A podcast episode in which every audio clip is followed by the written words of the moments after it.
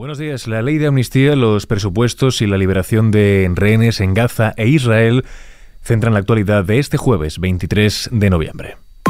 ISFM Noticias con Jorge Quiroga.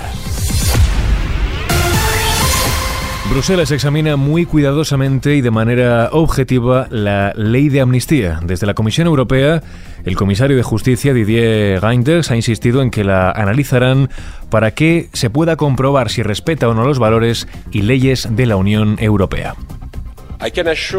Puedo asegurarles que la Comisión seguirá ocupándose de esta cuestión y estará atenta a su desarrollo.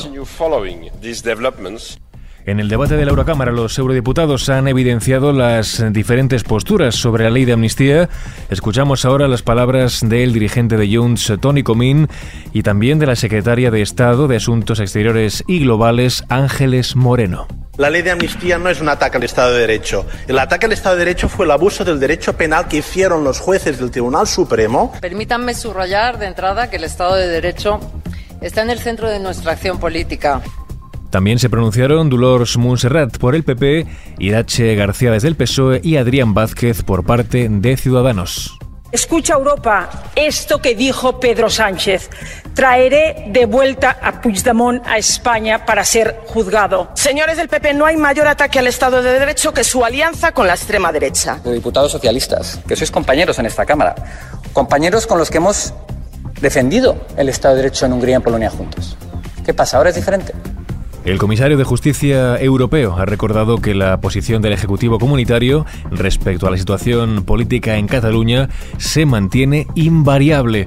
Lo considera una cuestión de política nacional que debe resolver España. Con todo, Reinders ha recordado que Bruselas realiza una evaluación anual en la situación del Estado de Derecho a todos los Estados miembros y desde hace dos años presenta recomendaciones específicas para cada país que en el caso de España se centran en la urgencia urgencia de desbloquear el Consejo General del Poder Judicial. Mientras el nuevo gobierno se fija como objetivo la preparación de los presupuestos, con el Ejecutivo de coalición ya formado y todo listo para recuperar al completo la actividad parlamentaria, el gobierno de Pedro Sánchez se fija como objetivo preparar las cuentas generales del Estado para 2024, presupuestos para cuya aprobación serán decisivos los socios de la investidura. Por su parte, Per Aragonés reunirá hoy al Govern para dar los primeros pasos sobre los pactos con el PSOE. El presidente catalán ah, buscará apuntalar las concreciones en relación a los acuerdos con los socialistas que considera que abren una nueva etapa en su mandato. Desde Madrid, Isabel Díaz Ayuso asegura que la situación política lleva a España a la incertidumbre y a la zozobra. La situación política en España consiguen llevarnos a la incertidumbre más absoluta cuando no a la zozobra. De hecho, yo creo que en décadas en democracia no habíamos vivido algo igual. Y en momentos así es cuando aquellos que amamos lo que hacemos tenemos que dar lo mejor de nosotros mismos. Por eso toca gestionar las administraciones y las empresas con responsabilidad, con ambición, legislar con rigor, contar la verdad con compromiso y valentía, saber ceder ante quien piensa diferente la presidenta del gobierno madrileño ha participado en la sexta edición de los premios influyentes que organiza el Confidencial y la firma de abogados internacional Herbert Smith Freehills en el Palacio de Cibeles de la capital, donde ha hecho entrega del galardón a la trayectoria profesional al presidente de la compañía energética Repsol, Antonio Brufau.